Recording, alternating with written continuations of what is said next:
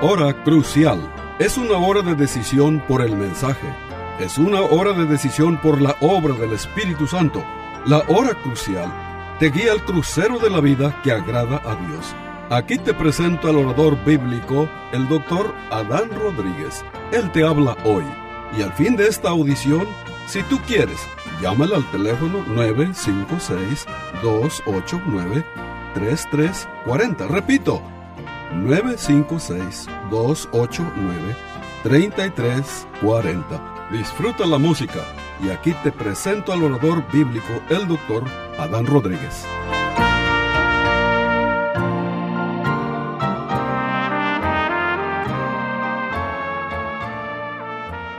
¿Qué tal, querido radio oyente? Continuamos con esta serie de mensajes sobre el verbo eterno en la edición anterior estuvimos hablando de que Cristo es el verbo de Dios y que en Cristo existen dos naturalezas, la divina y la humana, en una sola persona. Y hoy vamos a hablar un poco sobre estas dos naturalezas, pero nos vamos a enfocar sobre todo en la encarnación de nuestro Señor Jesucristo. El texto que hemos seleccionado para esta meditación se encuentra en el Evangelio de Juan, el capítulo 1, versículo 14, que dice lo siguiente, y aquel verbo fue hecho carne y habitó entre nosotros, y vimos su gloria, gloria como del unigénito del Padre, lleno de gracia y de verdad. Estimado oyente, en el mensaje anterior aprendimos que Cristo como el verbo es una persona divina y humana. Sí, versículo 1 y versículo 14. Ustedes recordarán, el verso 1 dice, en el principio era el verbo, y el verbo era con Dios, y el verbo era Dios. Lo que Juan establece desde el mismo prólogo de su evangelio es que Jesucristo es Dios 100%, y también la verdad de que Jesucristo es hombre 100%. Por ejemplo, en la tercera oración del versículo 1, cuando afirma la deidad del verbo, dice, y el verbo era Dios. La traducción correcta es, y el verbo era tal persona como Dios. Así que todo lo que se puede decir de, de Dios Padre, también se puede decir de Dios Hijo. Es Dios Padre eterno, también el Hijo es eterno. Es Dios Padre todopoderoso, también Dios Hijo es todopoderoso. Es Dios omnisciente, también el Hijo es omnisciente. Bueno, también en el verso 14, como acabamos de leer, se afirma la humanidad de Cristo. Así que, estimado oyente, este, tanto la divinidad como la humanidad de Cristo son dos verdades o son las dos verdades más importantes sobre la persona de nuestro Señor Jesucristo. El tema de las dos naturalezas de Cristo no solo lo encontramos en el Evangelio de Juan, sino en toda la Biblia. Y, estimado oyente, por ejemplo, en Gálatas capítulo 4, versículo 4 y 5, leemos, pero cuando vino el cumplimiento del tiempo, Dios envió a su Hijo nacido de mujer y nacido bajo la ley. Ahora observen por favor lo siguiente. Como Hijo, Jesucristo fue enviado por Dios. Por lo tanto, siempre fue Dios. Cuando la Biblia usa el término Hijo o Hijo de Dios en cuanto a Cristo, lo que significa es que Cristo, el término hijo, hijo de Dios, significa que Cristo es igual a Dios en poder, gloria y majestad.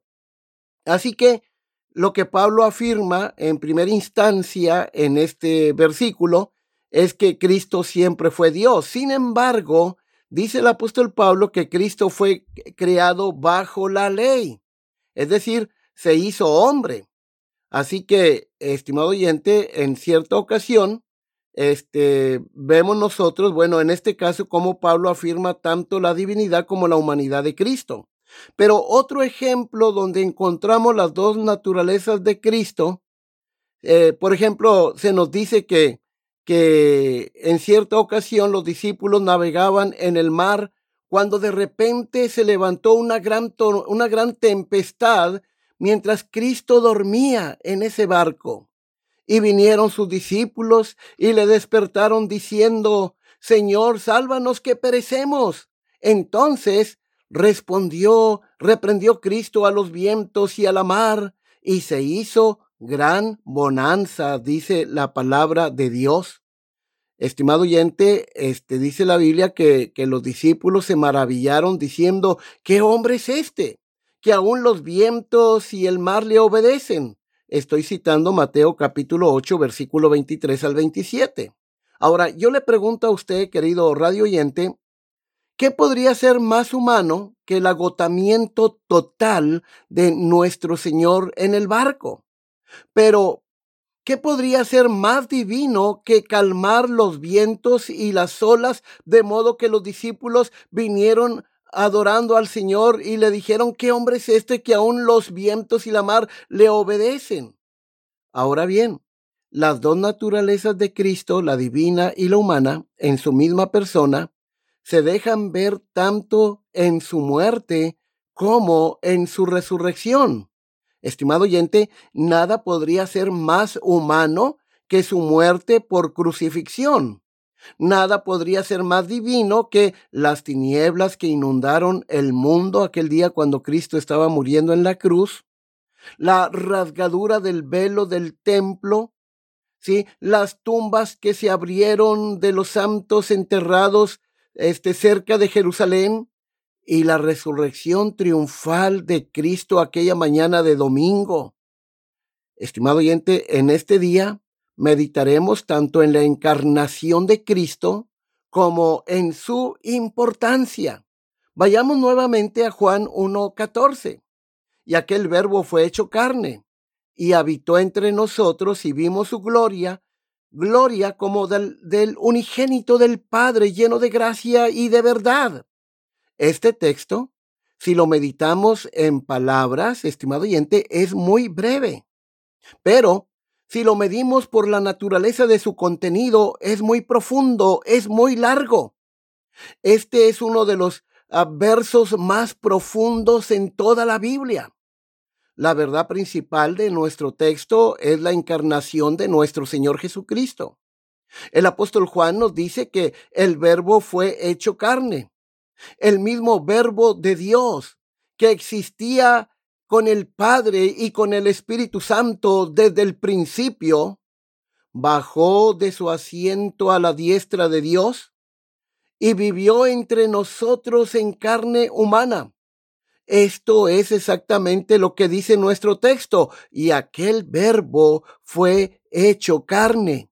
Nuestro amado Salvador realmente tomó la naturaleza humana sobre él para salvar a los pecadores. Realmente se convirtió en un hombre como nosotros, pero sin pecado. El infinito se volvió finito, lo invisible se volvió tangible, lo que estaba lejos se acercó, el verbo se hizo carne. Esto significa que Cristo se convirtió en lo que antes no era. No dejó de ser Dios, sino que se hizo hombre. El verbo, dice Juan, se hizo carne. Significa que Cristo siendo Dios asumió la naturaleza humana. Como nosotros, nació de una mujer, aunque nació de manera milagrosa por obra del Espíritu Santo. Como nosotros, creció de la infancia a la adolescencia hasta que llegó a la condición de ser un adulto, como nosotros. Tuvo hambre, sed, comió, bebió, durmió, se cansó, sintió dolor, lloró, se regocijó, se maravilló, fue movido a la ira y a la compasión, habiéndose hecho carne y tomado un cuerpo, nuestro amado Salvador, el Señor Jesucristo, oró, leyó las escrituras, hasta la sabía de memoria como buen rabino, sufrió la tentación y sometió su voluntad humana a la voluntad de Dios el Padre. y finalmente, en el mismo cuerpo, Él realmente sufrió y derramó su sangre allá en la cruenta cruz del Calvario. Realmente murió, fue realmente enterrado, realmente resucitó y realmente ascendió al cielo. Y sin embargo, durante todo este tiempo, fue Dios, además de hombre. Esta unión de dos naturalezas en una sola persona de Cristo es sin duda uno de los mayores misterios de la fe cristiana. Él era y es el Dios hombre, pero lo divino y lo humano en él nunca fueron confundidos. Su deidad, aunque velada, nunca fue abandonada.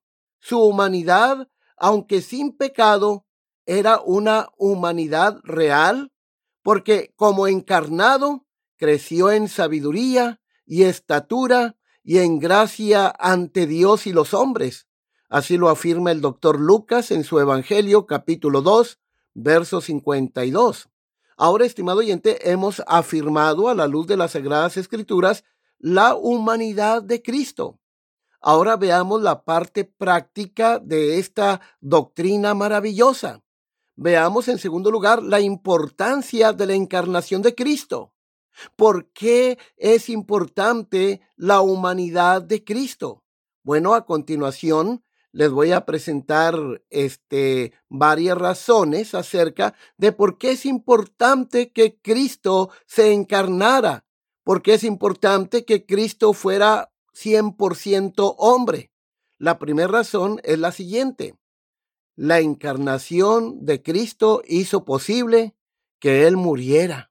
Fíjense bien, la encarnación hizo posible que Jesucristo, nuestro amante Salvador, muriera. Esto, estimado oyente, es fácil de demostrar. Por ejemplo, en Hebreos capítulo 4, versículo 4 al 7, dice, porque la sangre de los toros y de los machos cabríos no puede quitar los pecados, por lo cual, este, entrando en el mundo, dice, sacrificio y ofrenda no quisisteis, mas me preparaste cuerpo. Holocaustos y expiaciones por el pecado no te agradan. Entonces dije, he aquí vengo, oh Dios, para hacer tu voluntad. Un cuerpo de carne y hueso, un cuerpo físico, hizo posible que Jesucristo muriera.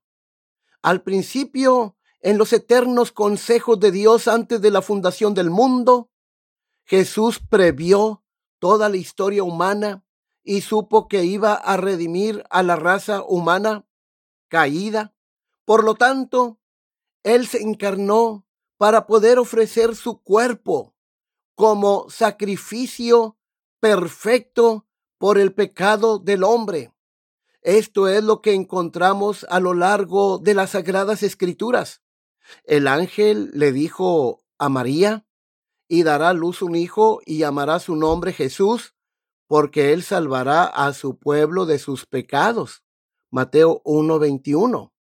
Y Marcos 8:31 se nos dice que Cristo mismo afirmó, sí, que él iba a morir. Dice, habló acerca, Cristo habló acerca de lo que tendría y comenzó a enseñarles que le era necesario al Hijo del Hombre padecer mucho y ser desechado por los ancianos, por los principales sacerdotes y por los escribas y ser muerto y resucitar después de tres días. Estimado oyente, Jesús enseñó a los abatidos discípulos de Emaús, sí, aquel día domingo de resurrección, según Lucas 24, 27, lo siguiente, él le dice que el Antiguo Testamento nos dice que el Antiguo Testamento predijo su muerte y resurrección. Dice, y comenzando desde Moisés y siguiendo por todos los profetas, les declaraba en todas las escrituras lo que decían de él. Además, a la luz de estos textos, no es incorrecto decir que la razón más importante de la encarnación de Cristo es que eh, que le permitió morir. Esta muerte fue el punto focal de la historia bíblica y mundial. Ahora, estimado oyente, fíjate la importancia de la encarnación de Cristo. Si Cristo no hubiera sido hombre, no hubiera esperanza de salvación para ti ni para mí, porque entonces ¿quién iba a pagar la deuda de nuestro pecado? ¿Quién iba a morir como nuestro sustituto? ¿Quién calificaba? Nadie, solo el Hijo de Dios. Ahora bien, la segunda razón por la que era por la que es importante que Cristo siendo Dios se hiciera hombre fue para comprendernos y ayudarnos a nosotros, su pueblo. Bueno, este, el hecho de que Jesucristo asumiera todo lo que los hombres son, conocen y experimentan, ¿sí? Este, eh, hizo posible que, sin, que se sintiera conmovido por los sentimientos de nuestras debilidades. Mira lo que dice el escritor sagrado en Hebreos 4, 15 y 16 porque no tenemos un sumo sacerdote que no pueda compadecerse de nuestras debilidades, sino uno que fue tentado en todo según nuestra semejanza, pero sin pecado. Acerquémonos, pues, confiadamente al trono de la gracia para alcanzar misericordia y hallar gracia para el oportuno socorro. Estimado oyente, nuestro Señor Jesucristo, el Dios hombre, Él es como hombre nuestro sumo sacerdote, ¿sí? Jesús supo y experimentó lo que significaba ser hombre. Jesús experimentó todo lo que nosotros experimentamos. El cansancio. Recuerda cuando llegó al pozo de Jacob en Juan capítulo 4. Dice cansado del camino. Él experimentó el cansancio, este, las desilusiones. Recuerden cómo sus discípulos lo abandonaron. Él también experimentó los malos entendidos y el dolor de esta vida. La Biblia dice a través del profeta Isaías que fue varón de dolores, experimentado en quebranto. Y así es capaz de comprender y ayudar a todos los suyos. Mira, estimado oyente, fíjate qué interesante. Qué bonito es saber que hay hermanos que siempre oran por nosotros. Pero te has puesto a pensar, si tú tienes años de caminar con Cristo, ¿cuántas cosas no has pasado? ¿O cuántas cosas no hemos experimentado sin sabores, desilusiones, eh, sufrimientos, fracasos, eh, días felices, pero si tú y yo hemos llegado hasta hoy, es porque nuestro gran sumo sacerdote, el Señor Jesucristo, el Dios hombre, Él ha orado y está orando cada día por ti. Y sus oraciones son eficaces ante Dios el Padre. Ahora vean ustedes la tercera razón por qué es importante que Cristo se hiciera hombre. Al hacerse hombre, ¿sí? Este, e, el Señor Jesucristo nos ha dado un ejemplo acerca de cómo debemos vivir la vida que le agrada a Dios. Fíjate qué interesante. Al hacerse hombre, el Señor Jesucristo, siendo Dios, este, nos ha dado un ejemplo acerca de cómo debes, cómo debe vivirse la vida que agrada a Dios, ¿sí? Jesús, el Hijo de Dios, se hizo hombre para pasar por todo tipo de situaciones y trató con todo tipo de personas como tú y yo. Tú y yo eh, tratamos a menudo con personas que son muy agradables, pero también es cierto que nos toca a veces tratar con personas que son muy desagradables, ¿sí? A veces tenemos que sacarles la vuelta, ¿sí?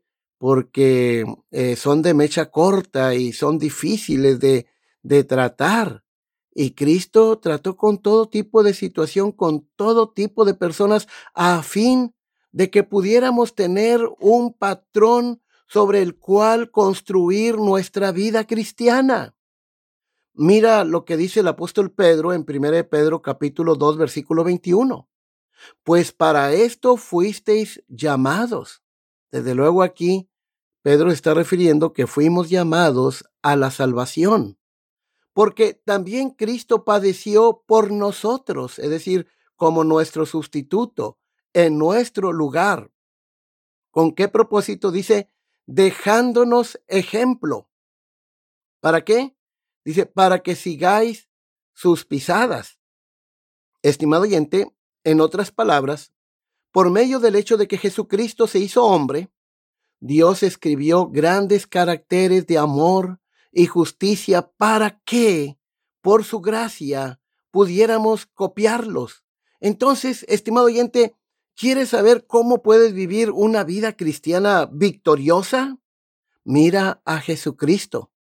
Él en todo momento siempre se sometió, eh, sometió su voluntad humana a la voluntad de Dios.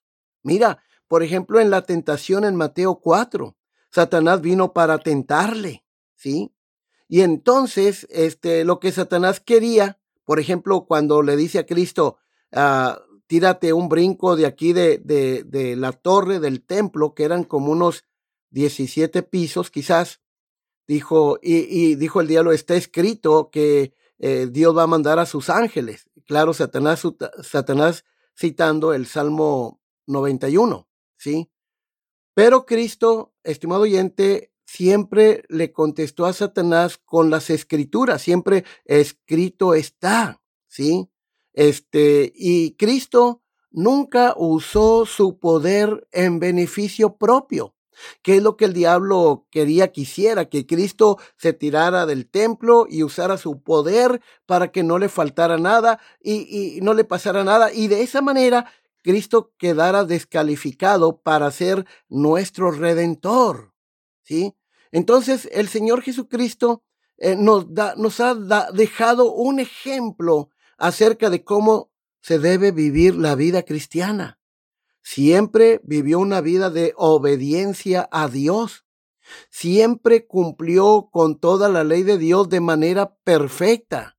Sí, estimado oyente, esto es realmente maravilloso. Sí, es maravilloso el ejemplo que Cristo nos ha dado. La vida cristiana es, es la vida de Cristo en uno mismo. Sí, quieres vivir una vida cristiana victoriosa, una vida cristiana eh, de amor, de, de, de alegría, mira a Cristo, imita a Cristo. Mira cómo Él fue varón de dolores, experimentado en quebranto, y sin embargo, Él siempre fue un varón de gozo también, ¿sí? Un varón feliz, ¿sí? porque el verdadero gozo no depende de circunstancias externas, sino que es un estado del corazón que se ha reconciliado con Dios. Ahora, la cuarta razón por la que la encarnación fue importante es que a través de ella Dios eh, santificó el valor de la vida humana de una manera que no se había hecho anteriormente. Antes de la venida de nuestro Señor Jesucristo a este mundo, la vida en el mundo antiguo era barata. Usted recordará, estimado oyente, cómo eh, aún el pueblo judío, cuando se alejó de Dios, cómo abarataron la vida. Este, eh, hubo reyes que sacrificaban sus hijos al dios Moloch, ¿sí? Eh, este, las religiones del mundo, en muchos casos, los hombres echaban eh, sus hijos, sus niños a los cocodrilos como un acto de adoración, ¿sí? Este, hacían sacrificios humanos también. La vida no valía nada, ¿sí? Y con la ausencia el día de hoy de los valores cristianos absolutos, ¿sí? La vida se está volviendo cada vez más barata. ¿Qué hace que la vida sea barata? La guerra, la, barata, la violencia. Miren, queridos hermanos, este, eh, en, en muchos países, bueno, en el mundo hay una ola de violencia. Hay personas que por mil pesos, sí, este, eh, le pagan a, a, un hombre malo para que vaya a matarte, ¿sí? Eh, hay otras personas que no necesitan que se les pague para matar. Nosotros aquí en América hemos tenido balaceras y balaceras en las escuelas. En, en, las grandes ciudades, en una gasolinera se puede acercar un hombre con una pistola y darte un balazo. ¿Sí? La vida se ha vuelto muy barata. ¿Sí? Este, además, personalmente creo que las leyes que han legalizado el aborto también han tenido este efecto. Han abaratado la vida, ¿sí? Y, lo tendrán cada vez más en los próximos años. La gran pregunta, estimado oyente, es, ¿qué compensará este abaratamiento de la vida humana? Bueno, solo los valores que trae el cristianismo. El cristianismo valora la vida. Primero, porque Dios la dio. ¿Sí? Qué triste es ver a padres que le compran juguetes a sus niños, ¿sí? juguetes que tienen que ver con juegos violentos, de balaceras, de arrancar cabezas. Y cuando un padre permite esto, que sus niños eh, practiquen este tipo de juegos violentos, lo terrible que está haciendo es que le está robando al niño de su mente la idea que el hombre fue creado a la imagen de Dios y por eso debe ser tratado con toda dignidad, con todo respeto. Y segundo, este, estamos diciendo que el cristianismo valora la vida primero porque eh, Dios la dio, ¿sí? Y segundo, porque el Señor Jesucristo la santificó al asumir la plena naturaleza humana mediante la encarnación. Jesucristo llegó a ser como tú y como yo. ¿Esto significa algo para ti personalmente? Debería hacerte sentir agradecido. Debería llevarte a inclinarte ante Jesucristo y adorarlo profundamente como tu Señor y Salvador. Debes alzar tu corazón y también tu voz en alabanza a un Dios que puede venir desde la distancia infinita y las glorias del cielo a un mundo como el nuestro para poder redimirnos y conducirnos de regreso a Él. La encarnación, estimado oyente, y esto es muy importante, la encarnación de Cristo es la segunda verdad más grande de la Biblia. La más grande verdad en la Biblia es que este Dios que se hizo hombre también pudo amarnos lo suficiente como para ir a la cruz y morir por nosotros personalmente.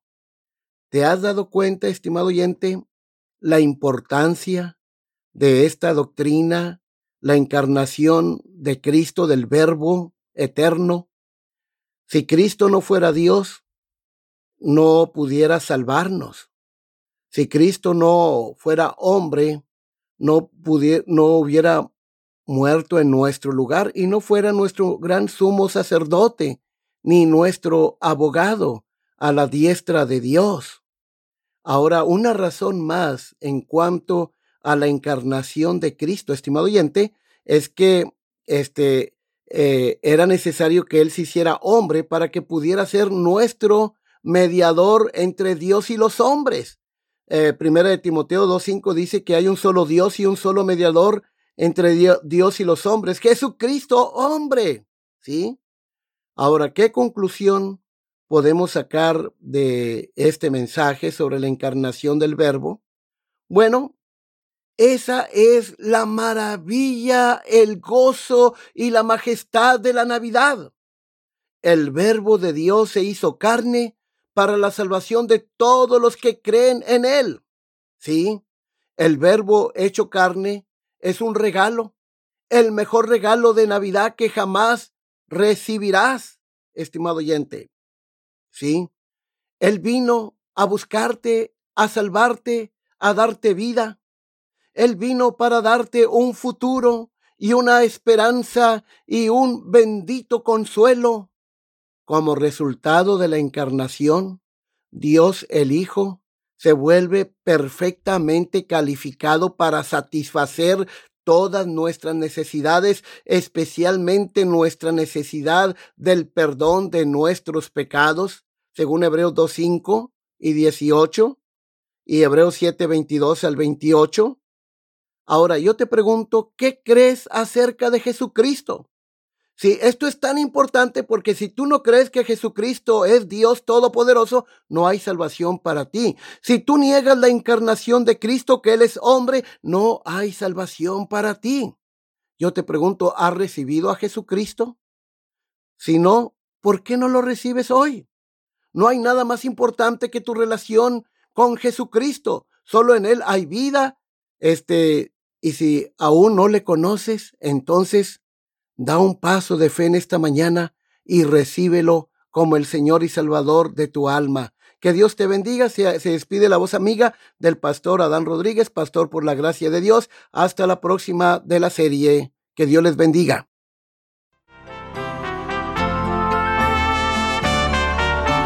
Este fue su programa La Hora Crucial. La Iglesia Bautista Jerusalén y su pastor Adán Rodríguez agradecen a su bella audiencia y les recuerda que los días lunes y viernes a las 12 horas del mediodía, este programa se repetirá sin falta.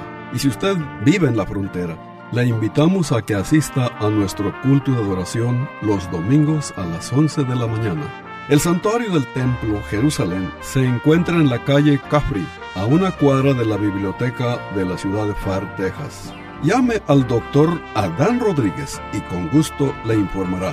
Teléfono 956-289-3340. O si usted prefiere escribir, hágalo. La Hora Crucial, PO Box 774, FAR, Texas 78577. Repito, La Hora Crucial, PO Box 774, FAR, Texas 78577.